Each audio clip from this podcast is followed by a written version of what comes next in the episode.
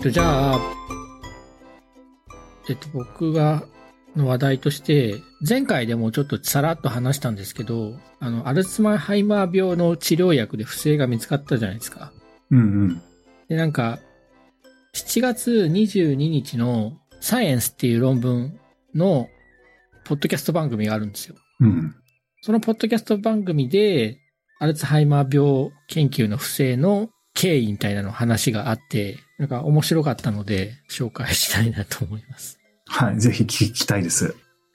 不正が一番決定的に分かった不正は、その2006年のネイチャーの論文で、結構その今のアルツハイマー病の薬を作るときに基本になる考え方をなんか作ったあの論文なんですよ。うん。で、なんかそこにた、そこにたどり着くまでに実は結構いろいろ前段階があって、そうなんだ。そう。なんか最初、カサーバサイエンスっていうその製薬ベンチャーがあって、うん。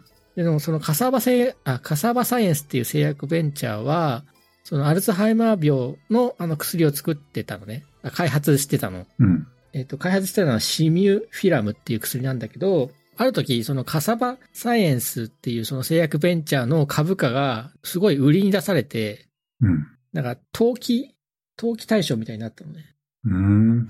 あの、空売りされて、うん。で、空売りするっていうことは、後で株価が下がるっていうことなのね。うん。後で株価が下がるから、空売りで現在の株価で売って、うん。で、後で株が下がった時に買い戻すと、その、儲かるじゃん。うん。で、なんかそこでなんか変な値動きをしてるみたいなのが見つかって、で、なんかその内部通報なのかわかんないんですけど、どうもカサバサイエンスの開発しているアルツハイマー病の薬は、なんかフェイクっぽい。フェイクなんじゃないか。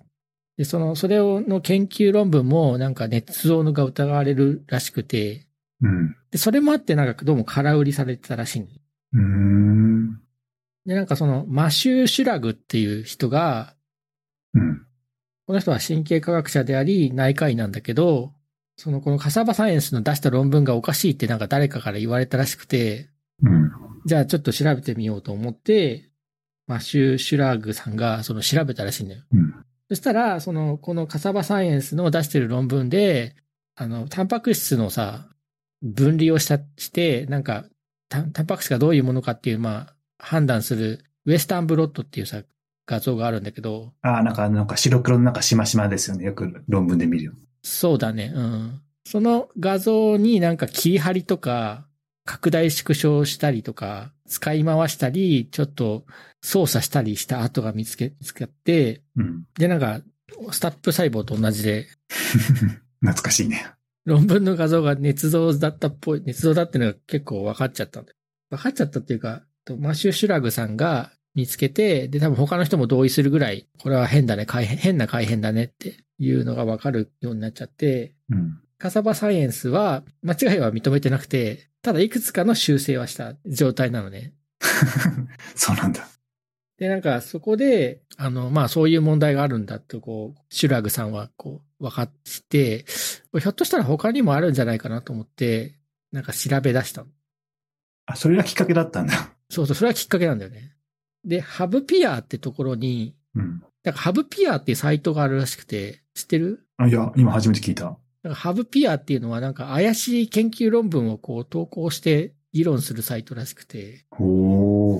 そのハブピアに行ったところ、の他の論文も怪しい怪しいって言われてたらしくて、で、なんかその中の一つに、あの、シル、シルバイン・レスネっていうのかなうん。えっ、と、フランスの、あ、シルバン・レスネさんっていう人の、さっき言った2006年の有名なあの論文があるわけ。それってアミロイドベータの論文？そうそう、エミロイドベータスター56、56っうんうん。ていう論文ですね。あスター56っていうのが、そのアルツハイマー病の、あの、記憶障害とかを引き起こし起こしてるっていうのをなんか結構実証的に示した論文で、シルバン・レスネさんの論文もハブピアでこう、この人の研究怪しいんじゃないかって取り上げられてて、そうなんだ。で、えっ、と、実際調べてったら、このシルバン・レスネさんの書いた論文はいっぱいあるんだけど、うん。結構いろんなところでいっぱい捏造があったらしくて、やばいね。で、そのネイチャー論文も、あのなんか、改変とか、まあ、捏造って言っちゃあれですけど、あの、おかしい点があって、切り張りじゃないのとか、こうぼかしてるよねみたいなところとか。あって、それが今回のあれにつながってんですよね。うん。で、そのシルバン・レスネさんのその2006年のネイチャー論文と、えっと、そのボスのカレン・アッシュさんって人がいて、うん。あ、ごめんなさい。カレン・アッシュさんがアミロイド β スター56がアルツハイマー病をまあ直接的に引き起こす毒タンパクだっていうのを調べた研究なんだけど、うん。なんかアミロイド β のなんかオリゴモアっていうらしいんだけど、アミロイド β って言っても一種類じゃなくて、こういろんなサイズがあるらしくて、そのうちの56っていう分子量のやつだと思うね。で、えっと、そいつをなんかマウスの中で作り出して、で作り出したそれを今度ラットに、ラットの脳に入れて、えっと、どうなるか調べたら、そのラットは記憶障害とか、あの、アルツハイマー病の、人のアルツハイマーハイマー病みたいな症状が起きたっていう実験結果で、うん。で、この論文が出る前は、そのアミロイド β が蓄積してるっていうのはまあ分かってたんだけど、アミロイド β が直接悪さをしてるかどうかっていうのははっきりしてないかったのね。なるほど。アミロイド β, β は何かの、なんかの他の影響の結果なんかできてるだけで、アミロイド β はなんか特に悪いわけじゃないっていう可能性も十分にあったんだけど、うん。 特に、だから、アミロイド β は蓄積してるのは分かった。だけど、何が本当に悪いのか、神経を壊しちゃうのかっていうのが実は分かってなくて、うん。でその頃は、まあ結構、2000年の前半は、あの、いろいろ議論があったんですよね。うん。その流れが、この2006年のネイチャー論文で、あもうアミロイド β が悪いから、もうアミロイド β を除去する方向で行きましょうっていう流れを作っちゃった論文なんだよね。ああ、じゃあその後、 結構創薬ターゲットとしていろんな試験が組まれるようになったのは、流れがそこからできてきたんですね、じゃあきっと。そうそうそうそう。だからそこからそうなんだよね。で、そのアメリカの FDA が承認したアデュヘルムっていう認知症薬なんですけど、うん。あれもそのこのえっとアミロイド β を分解する薬なんだけど、うん。だからやっぱ効果が出てないんだよね、そもそも。んココは出てないけど、うん、なんか承認されちゃったらしくて、あら。だからそれも変だって結構前前々から言われてた。だからで、なんか多分他にもアミロイド β を切ったり減らしたりしして、なんか、あの元に戻そうとする薬はいっぱいトライされてるんだけど、結果ができ出てないから、まあ本来だったら、じゃあこれは違うんだねっていう風になってておかしくなかったけど、うん。この2006年のネイチャー論文のがあったから、多分ずっと引きずっちゃってたんだよね。うーん。なんかその、僕が読んだのはなんか、スター56以外にもいろんなオリゴマとかがあるから、なんかその論文だけが別にアミロイド β 原因説の根拠じゃないから、そういう意味では、その論文が仮になんかその不正とかで取り下げられても、そのアミロイド β が関連するっていうこと自体の事実にはあまり揺らがないんじゃないかっていう意見も見たんだけど、でも今の話を聞くと、その研究だけじゃなくて創薬のなんか流れをなんか結構左右するようななんかインパクトがあったんだとすると、まあそこで不正がもしあったとしたら結構その社会的な重要性はちょっと感化できないわけですよね、きっと。そうだよね。いや、そう。で、僕も、その、オリ、その56番目の、あ、56のオリゴマが、その、の論文がうまくいかなかっただけで、うん。アミロイド β をなくせば認知症が良くなるっていうのを、その考えが、その間違ってたとは言えないっていう、なんか、のは聞いたことがあるんだけど、うん。なんかでも、ちょっと僕の英語の読解能力的に、そういうニュアンスがわからなかっただけかもしれないので、そこは読者、あ、聞いて、リスナーの方で、あの、間違ってるよっていう指摘があればいただきたいなと思います。うん。だから認知症でさ、その、例えば他の可能性として、なんかヘルペスウイルスが感染した結果、あの、ニューロンの炎症が起こって、うん。で、それでニューロンを死んじゃうと。アミロイド β は、その、ニューロンが、その、ヘルペスウイルスで死んじゃうときに、抗ウイルス作用として作られるものなんじゃないかっていう説もあるのね。うん、聞いたことある。なんか、むしろなんかこう、プロテクトするために作られたものなのになんか今までなんか悪者扱いされてたみたいな。そうそう。これ2020年のネイチャー論文で、とこの間、石川さんのボスの桜田さんがトークしてた時に言ってたことです。あと、僕がね、なんかね、これはって思ってるのが、これ前、このポッドキャストで話したんだけど、歯周病菌がアルツハイマー病を起こしてるんじゃないかっていう論文があるの。それはすごい驚きな仮説だね。仮説仮説とか理論だね。うん。まあ僕はそういうの、ちょっとへ突拍子のないのが好きだから。一応でも論文があってさ、歯周病菌ってなんて言うと思う？英語で。なんだろジンジパインって言うんだよ。う。おお。なんか、あの、アフリカの呪いの儀式みたいだね。なんか、ジンジパインっていうさ、その歯周病菌がいて、で、なんか口で感染して、で、口の中のこの歯肉の中に入って、そこからこう神経を伝って脳内に達して、で、なんか神経管の結合を外しちゃうらしいんだよね。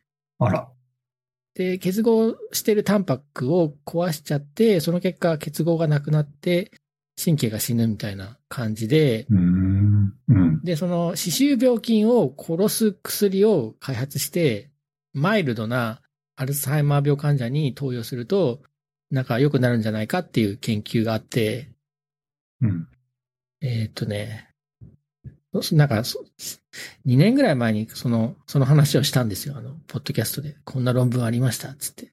うん。うん。で、コー、コーテックシー、コーテックシーム、コーテックシームって会社が実際治験やってるんですよ、今。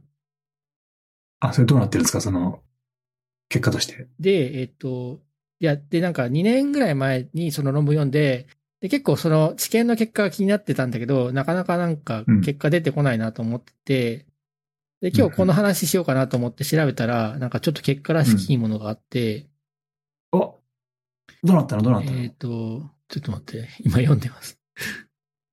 えっとね、effectively suppressed the activity of its target.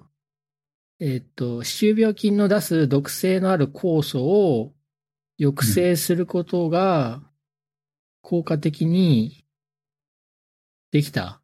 効果的にできた。えっと、うんマイルドからモデレート。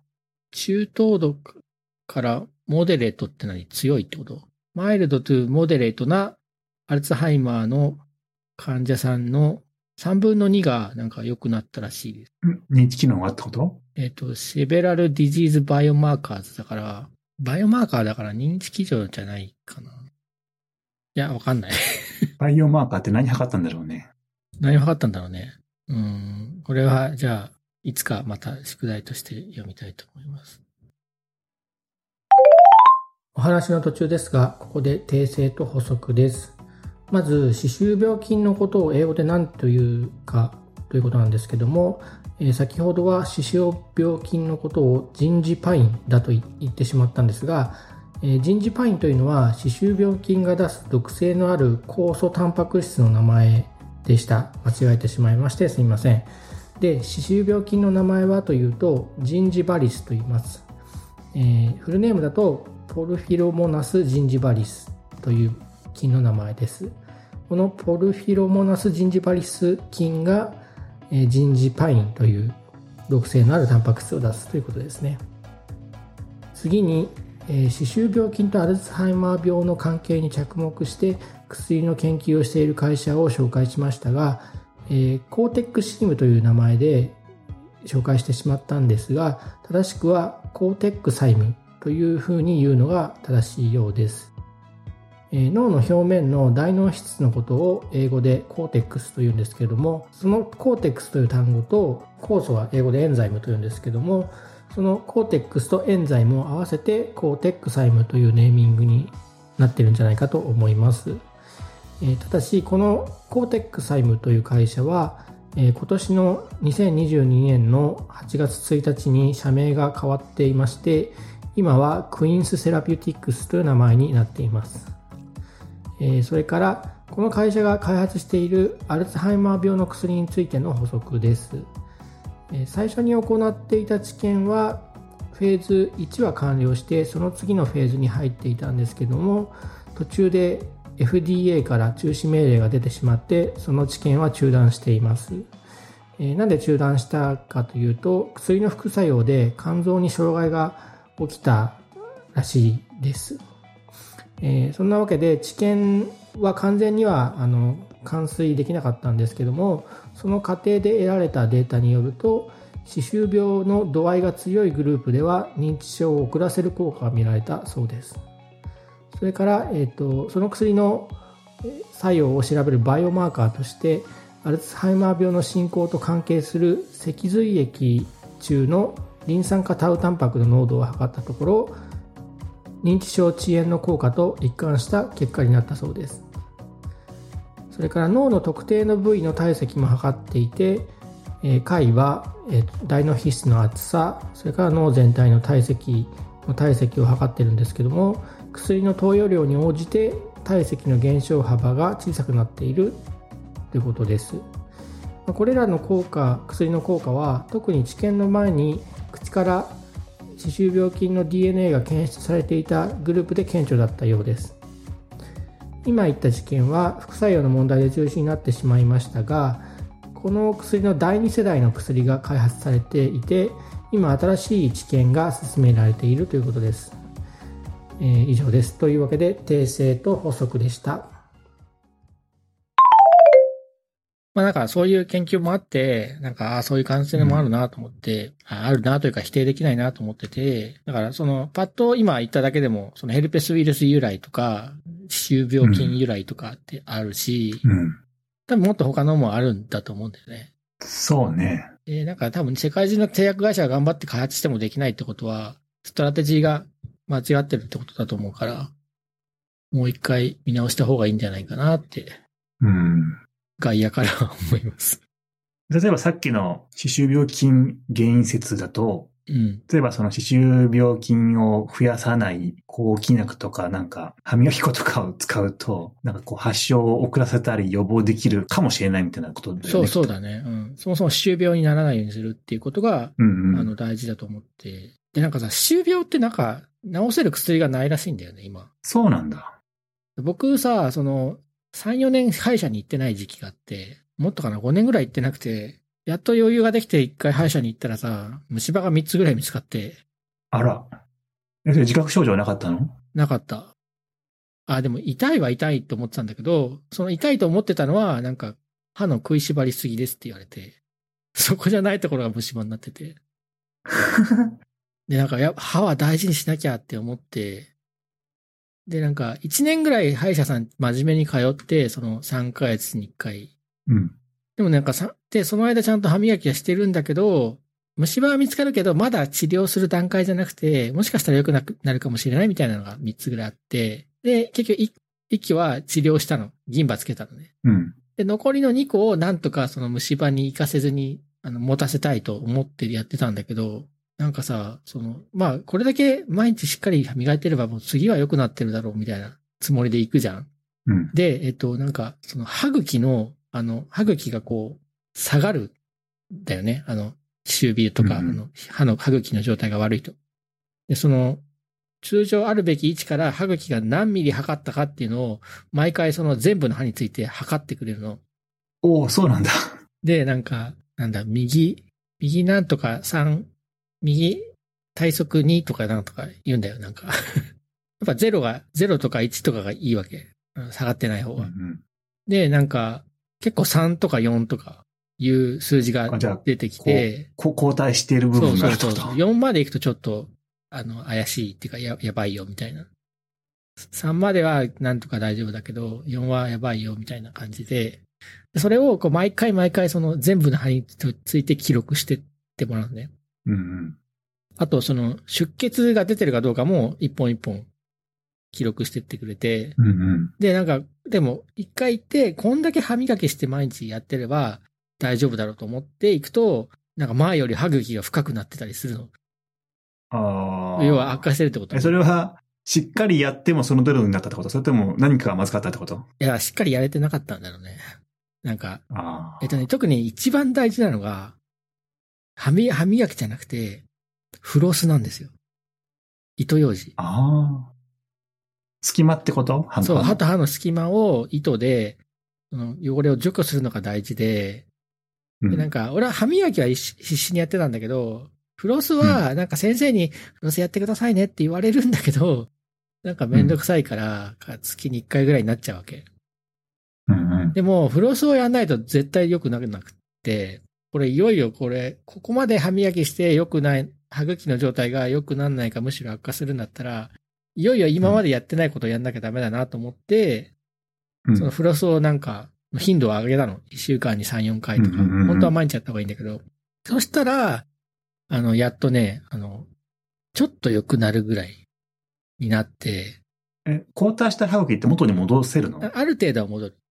あの、うん全然戻らないってことはないけど、あのちょっとは戻る。ただ完全に戻ることはないらしい。うん。うん。で、なんか本当わずかに、で悪化するっていうことはなくなったかな。じゃあ、フロスが効いたんですかね。なので、なんか歯って大変なんだなって思って。うん。なんか一回ね、なんか歯周病菌とか一回ガーって殺してもらって、一回歯をクリーンにしてくれればいいんじゃないかと思ってるんだけど、なんかそういう薬とかはないみたいで、あったらね、今世の中の人こんな困んないと思うんだよね。歯周病菌ってもともとどこから来たの？いや、ど、どこなんだろう。多分、いや、わかんない。生まれた時からもう住んでんのかな？まあ、親の口の中にいるのが移ってくるんだろうね。親とか、周りの人の。だから、その、口、スプーンとかさ、使い回さないとかさ、うんあのキスはしないとかさ、言う、言われてるじゃん。ん。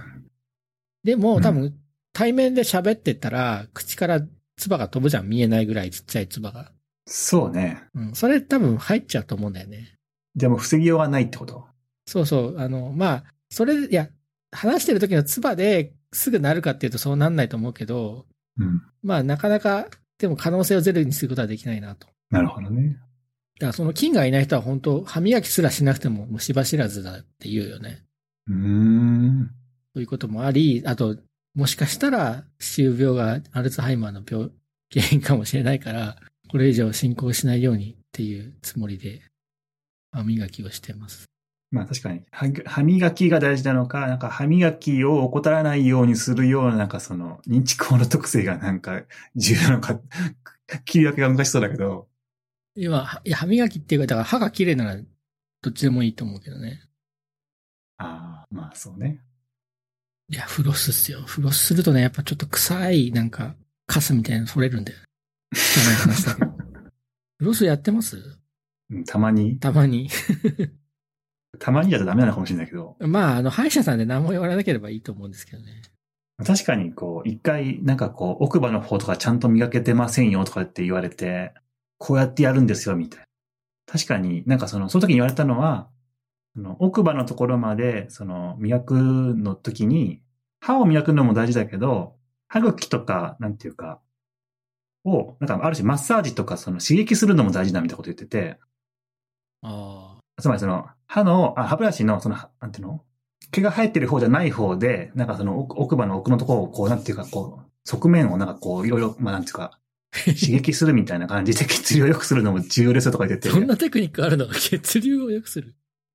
いや、なんかその歯磨きトレーニングみたいな感じで、なんかその、要するに多分歯科女子の人が、こう、こんな感じ、こうやるんですよ、みたいな。で、確かに、自分の、それ以前の歯磨きだと、そこまで奥までぐ、なんていうか、歯歯ブラシを入れてなかったし、その、歯に当てることばっかり気をつけてたから、だから歯だけじゃなくて、その、歯と歯茎とか、歯茎の周りの、なんていうの、その、口腔内の側面とかを、こう、なんていうか、結構押し広げる感じ、結構なんかグイグイやってたんですよね、その先生。うん。確かに、なんかそんな奥まで入れなくていいと思ったんだけど、確かにこう入れようとしてややると確かに入るし、あ、全然その辺自分は磨けてなかったんだなっていうのは確かに分かったので、自分ができてると思っても、なんかそのせ、その、歯科の専門の人が見ると全然磨き足りないみたいなところが指摘されたので、あ、なんかこういうのって自分じゃ気づけないなってすごく意外でしたね。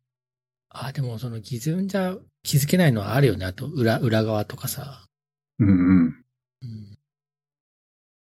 僕の場合はその歯間だったね。なるほど。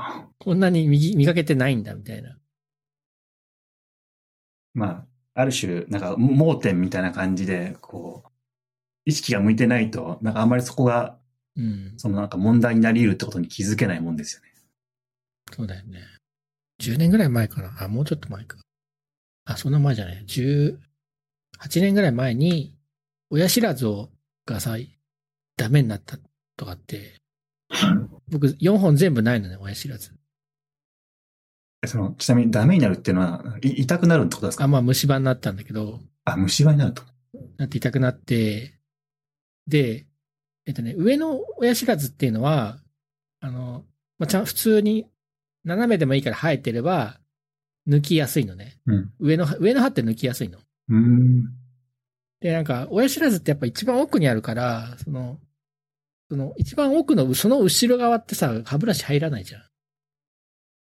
うん。よ、いやいや、意識しないと。っていうか、うんと結構特殊な形の歯ブラシ使わないと多分、その歯ブラシ入れて、親知らずの側面は磨けるけど、その、その後ろ側、一番後ろ側って磨けないから、うん。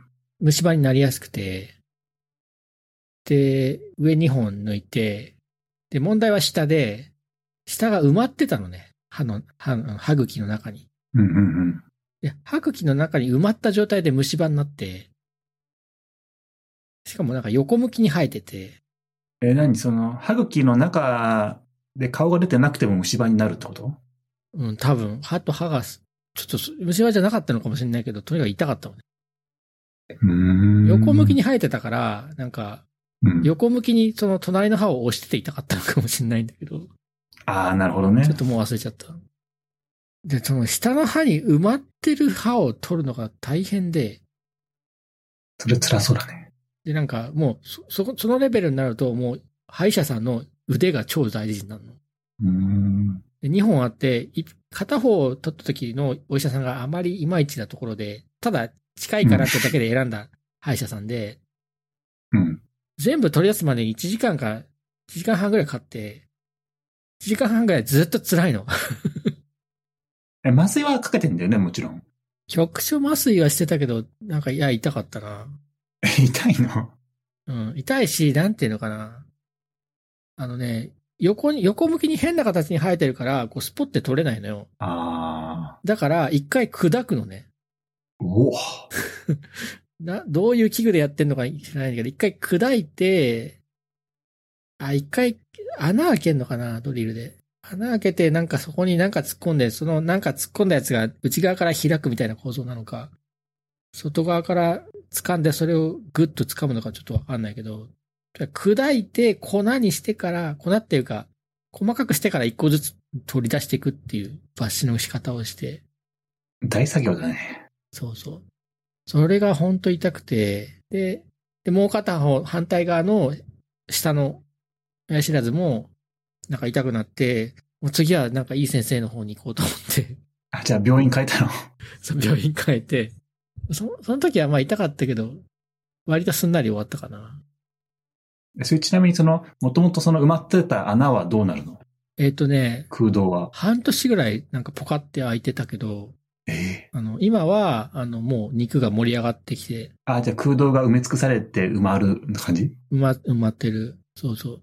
だから、スポ、つっぽりさ、何にもない時期時期がしばらくあったから、かご飯粒が丸ごと入っちゃうとかあって。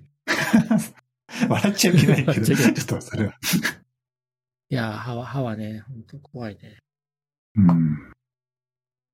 あ、で、なんかその、さっきアルツハイマー病と、なんかヘルペスウイルスとか、えっと、あ、歯周病、病菌っていう話をしたんだけど、うんなんかね、うつ病で、うつ病の原因が、あの、ウイルスかもしれないっていう論文があるの。うーん。これもゼミで発表したんだけど、石川さんいなかったかあ、HHV6 とか7でしょそうそうそうそう。ヒューマンヘルペスウイルス HHV6B。これね、なんか慈恵医大の近藤先生って人の論文なんだけど、うんちなみに、あの、そ、そこそこ共同研究してあ、そうなの？すごい。そうそう。いや、なんかこの慈恵医大の近藤先生ってのホームページ行くと、この漫画で教えてくれるのね。この。疲労となんかうつ病の関係性みたいな。そうそうそう。疲労の研究からうつ病の話に行くんだけど、その時にこの疲労物質と、このヒトパペ、ヒトとヘルペスウイルスの関係みたいなのをやってくれてて、うん。で、なんかこの論文は、ヘルペスウイルス 6B っていうのがあって、でそれがこう潜伏感染してるんだよね。うん。で、それがオルファクトリーバルブっていうあの脳の9球ってところに潜伏感染してて、強いストレスとか、なんだ疲れとかがすごくなると、なんか出てき、出てくるらしい。うん。で、それが何するかっていうと、カルシウムイオンチャンネルを、なんか強制的に、あの、活動させて、で、ニューロンの中にカルシウムをどんどん取り込ませて、その結果そのニューロンが死んじゃうっていう。それって脳の？どこの部位で起こるの？あそれも、えっと、嗅、嗅内野。あれ ?9 球と9内野って違う？違うんじゃないかな？えっとね、オルファクトリーアストロサイトって書いたんだけど、で、救急の中のってこと？9球かな ?9 球だと思います。うん救急の中の、救急の中のニューロンのカルシウムチャンネルを暴走させて、それを、その細胞を殺しちゃうと。ほなんかそっから先はなんでそのうつ病になるのかわかんないんだけど、あ、読めば書いてあるかもしれないけど、まあそこで、それがきっかけになって、まあ、うつに、うつになると、という論文があって、その精神疾患とさ、感染症ってあんまり関係あると普通は思わないじゃん。う。うん思わないね。思わないけど、実は結構関係があるんじゃないかなっていうのが僕の最近の密かに思ってること。なるほど、なるほど。まあでも確かになんていうかその、よくなんかストレスとかと精神疾患ってなんかそのトリガーとかになるみたいなのはうん。よく聞くじゃないですか。うんで、なんかその、じゃあなんで心理的ストレスがなんかその、症状を引き起こすのかは謎ではあるんだけど、なんか多分ストレスがかかると、例えば免疫が落ちるとか、でそうすると例えば感染症、ウイルスとか細菌とか何かに感染しやすくなって、で体内にそういうのが入ってくると、まあその記事はよくわかんないけど、なんか状態が悪くなるみたいな。なんかそういう、なんかこう、なんか連鎖的に関連してるって考えると、うん。なんかあながちその、ストレスとかから感染が強されやすくなって、そこからそれが原因とか、まあ、きっかけになって、なんかさらになんかその、発症したり状態が悪くなるっていう、なんかチェーンみたいなのはなんか、確かにあってもおかしくないかなっていう気がするんですよね。うん。で、なんかストレ、耐えられるストレス、同じストレスでも耐えられる時と耐えられない時があって、耐えられない時になんか病気になっちゃうみたいなのって、うん。その、じゃあ、その何が違うのみたいな考えた時に、その一式一つはね、感染してたかしてないかみたいな、にすると、うんまあ、説明つくし、なんか遺伝的に説明つかないこと多いじゃないですか、精神疾患って。うんうん。だけど、誰かはなると。で人口の何パーセントかはなるみたいに考えると、感染、一般的な感染症もさ、熱とか下痢とかする感染症も人口の何パーセントがなるっていう、そのマクロな、あの、指標としてはさ、そそう説明できるじゃん。うん。だから、なんか、そういうとこも似てたりするんじゃないかなと。ママクロな統計指標的に、えっと、遺伝的な要素がないのであれば、ある、あるウイルスとか細菌に出会うか出会わないかみたいなのは結構確率の問題だから、うん、そうね。まあだからこそなんかさっき言ってた疫学とかで数類モデルで解析しやすいのって、なんかその確率的に割と決まるものの、それぞれのなんかパラメーターさえ決まれば割とポピュレーションレベルとかグローバルなレベルだと意外と、なんかその実際のデータに合うようなモデルが作れるみたいなことらしくて。そうか。えー共同研究してたの驚きです。どんなことやってるんですか？あーまあそのか間接的にというか、まあそのヘルペスウイルスがいろんな癌とかと関連してるかもって感じで多分いろんな臨床家と多分そのウイルス学の先生が共同研究してて、その中の一つが産婦人科で、まあなんかその婦人科系の疾患とそのヘルペスウイルスの関係があるかもしれないっていう、まあそういう仮説でいろいろ研究してるって感じです。いや、で、なんか潜伏感染って恐ろしいよね。まあ、その、そうね。だからその、乳幼児期に必ずみんな感染して、でも、その別にすぐに軽症で治るか、もしくは場合によってなんか無症状のまま行くんだけど、実はなんかこう体内にずーっと、まあトロイの木馬的に きっとなんかこういて、なんかのきっかけで外に出てくるみたいな感じなんですね、きっと。でなんか僕、何ヶ月か前に、帯状疱疹になったんですよ。ああ、帯状疱疹ってわかる？うんうん。それもヘルペスですよね。そうそうそうそう。えっ、と、帯状疱疹はなんか神経節に潜んでいて、で、なんか、あの、水疱瘡のウイルスなんですけど、子供の頃に水疱瘡にかける、かかると、まあ治っても、その一部は潜伏、その神経節にどっか感染し、潜伏してるんだよね。よく出るのは50歳ぐらいらしいんですけど、あの、そのぐらいの年齢で、えっ、と、すごい強いストレスとか疲れがかかると、潜伏してた帯状疱疹のその HHV さん、人、ヘルペスウイルスさん、あるいは、えっ、と、バリ、バリセラゾスターバイルスっていう、VZV って言うんだけど、そいつが、なんか、やばい、この宿主死にそうだから逃げなきゃみたいな感じで、多分ね。に、えっ、ー、と、逃げようとして、こう、いきなり増殖をすると。増殖するのかなんか悪さをすると。で、えっ、ー、と、帯状疱疹の帯状って帯状なんだけど、うん。えっ、ー、と、その神経節に沿った形で、こう、赤い点々が出る。うん。ただ、かかるまではなんかあんまりピンときてなくてさ、顔のここら辺に、あの、赤い点々が、ほっぺたのさ、ところに赤い点々がこう一列に並んでできる病気かなぐらいに思ってたんだけど、ほっぺたにできるか、えっと、あばらのあたりにできるかとかいうのは、人それぞれで、要は人のどこの神経節に潜んでるかによって変わって、その首の上の方にいる、潜んでた場合は顔に出るし、で、僕はなんか、肋骨の一番下のあたりに出たのね。へだから、えっと、背中の真ん中あたりの神経節からにいて、そこからこう、えっと、背中の背骨から肋骨に沿ってなのかな。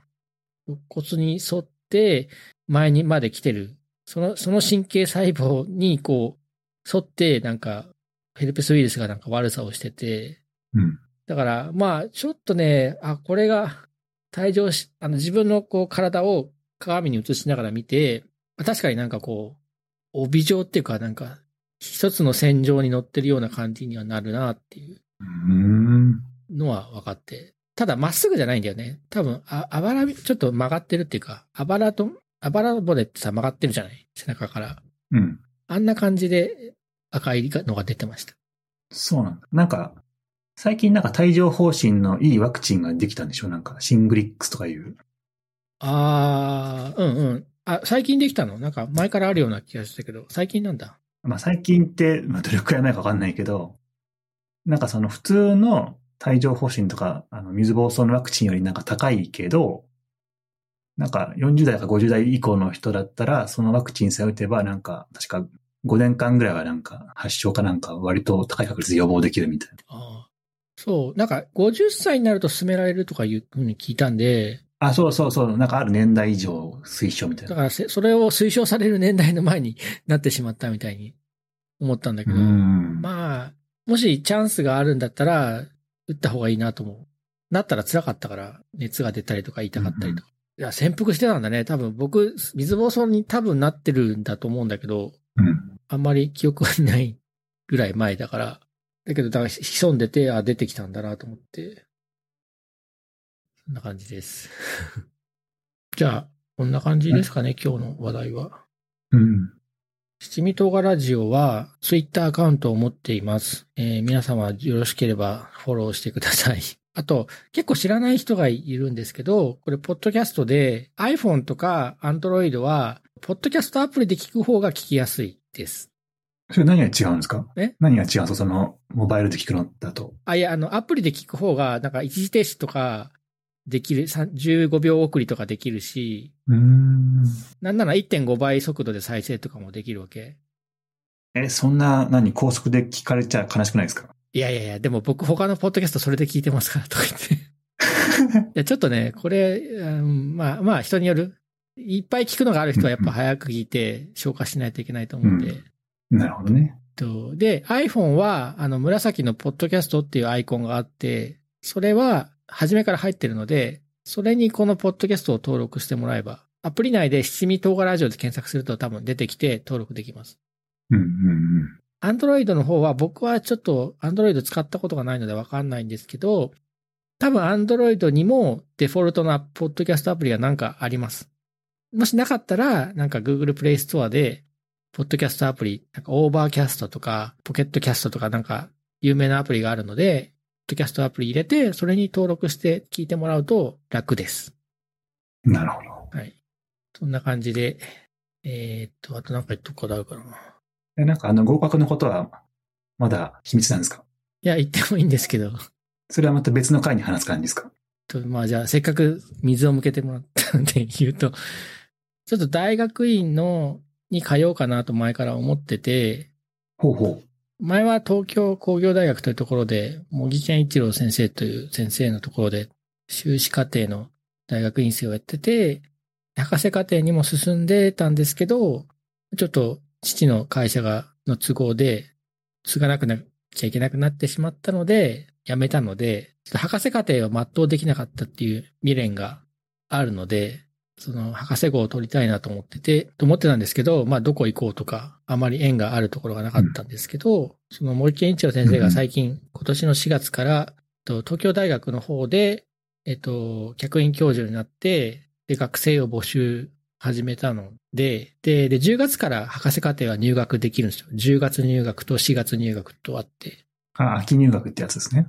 秋入学、うん。4月にするか10月にするか迷ったけど、まあ、さっさとやった方がいいかなと思って、えっ、と、10月入学で申し込んで、うん。まあ、だいたい1週間ぐらい前に試験があって、試験は面接試験なんですけど、まあ、最初に修士論文の内容を17分で発表して、それから5分間、博士課程でどんなことをやるか計画を話して、で、最後に先生たちから質問が来るっていう面接で、で、えっ、と、うん受かったんですよ。今日。今日分かった。あ、おめでとうございます。ありがとうございます。なので、10月からは、あの、は学生の身分が、になりますが、まあ、仕事もやりつつという感じなので、あじゃあ、社会人学生な感じですか？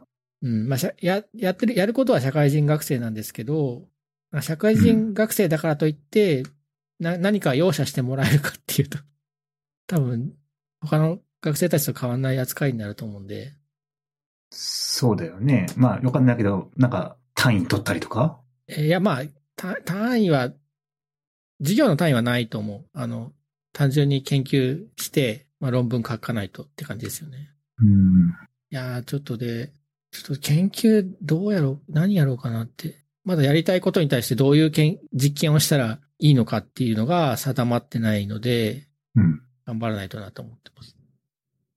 まあ、あの、み学生になるので、もうちょっと研究の論文とか読むとことになると思うので、それをネタにこれからもポッドキャストをやっていきたいと思います。楽しみにしております。じゃあ、七味唐辛ラジオ47回目でした。えっと、えっと、七味唐辛ラジオはツイッターアカウントを持ってるんですけど、えっと、ツイッターのハッシュタグで、ハッシュタグ七味唐辛ラジオか、ハッシュタグ七味ラジオ、えっと、7、数字の7、MIRADIO で、つぶやくと、つぶやいてもらうと、感想とかご意見、ご質問、えっと、私が喜びますと。で僕は一日一回は、あの、そのハッシュタグを見てますので、ご意見、ご感想、お待ちしております。なんかね、最近ね、二人ぐらいこう聞いてますって人に会って、それは直接の知り合いとかではなく？直接の知り合いで一人と、うん。今日なんかツイッターでやりとりした人に聞いてますって言われて、ガッツポーズしたんですけど、すごい。じゃあ、固定ファンがいるんだ。僕の推定だとね、じ10から20人ぐらいいる、リスナーが。うーん。MP3 ファイルがダウンロードされたかどうかっていうのがウェブサーバーに残ってるんだけど、うんうん。えっと、どの IP アドレスからダウンロードされたかぐらいはわかるのね。で IP アドレス違ければ違う人だなってカウントしてうんうん。とるんですけど、まあ、ダウンロードだけして聞かないみたいなのも十分あり得るので、その、ポッドキャストアプリに登録してると、登録だけしてると、新エピソードが来たらダウンロードしといてくれる機能があるから、あの、それでダウンロードしただけで、ああ、なるほどね。聞いてない可能性はもちろんあるんですけど。いや、でもその録音されたところに、こう、これから再生して聞かれることを待ってるものも、将来いつか聞かれるかもしれないじゃないですか。あ、ちょっとなんか最近、七味唐辛ラジオ何やってんのかなみたいな感じで。あ、なんか面白い話してるじゃんみたいな。ついでになんか前後の話も全部聞こうとかって。そうあ、でね、そう。あの、僕の、これ47エピソード目なんですけど、うん。できるだけ最近のエピソードから聞いてほしくて、それはなぜだ？昔のエピソードはひどいので、どういう意味で？いや、なんか内容もしょうもないし、録音も良くないので、なんか試行錯誤してた過程なので、なんかずっと一人でやってて、いやでも意外とそういう荒削りなところもなんかこう魅力かもしれないじゃないですか。いやいや、そう、まあ、そう言ってもらえばあれですけど。まあそんな感じです。あえてこの番組の最後に言うっていう。あのね、番組の最後に言うってことはね、よっぽどこの番組を聞いてる人じゃないと聞かないんですよ。ああ、じゃあもう、エリスグリのリスナーに向けた。そう、リスナーに向けて、ちょっと、冒頭に言うと恥ずかしいから今言ってるんですけいや、冒頭にもアピールすればいいじゃん。自信がついてきたらまた冒頭に言いますけど。はい。えっ、ー、と、じゃあ、今日のゲストは石川さんでした。ありがとうございました。ありがとうございました。楽しかったです。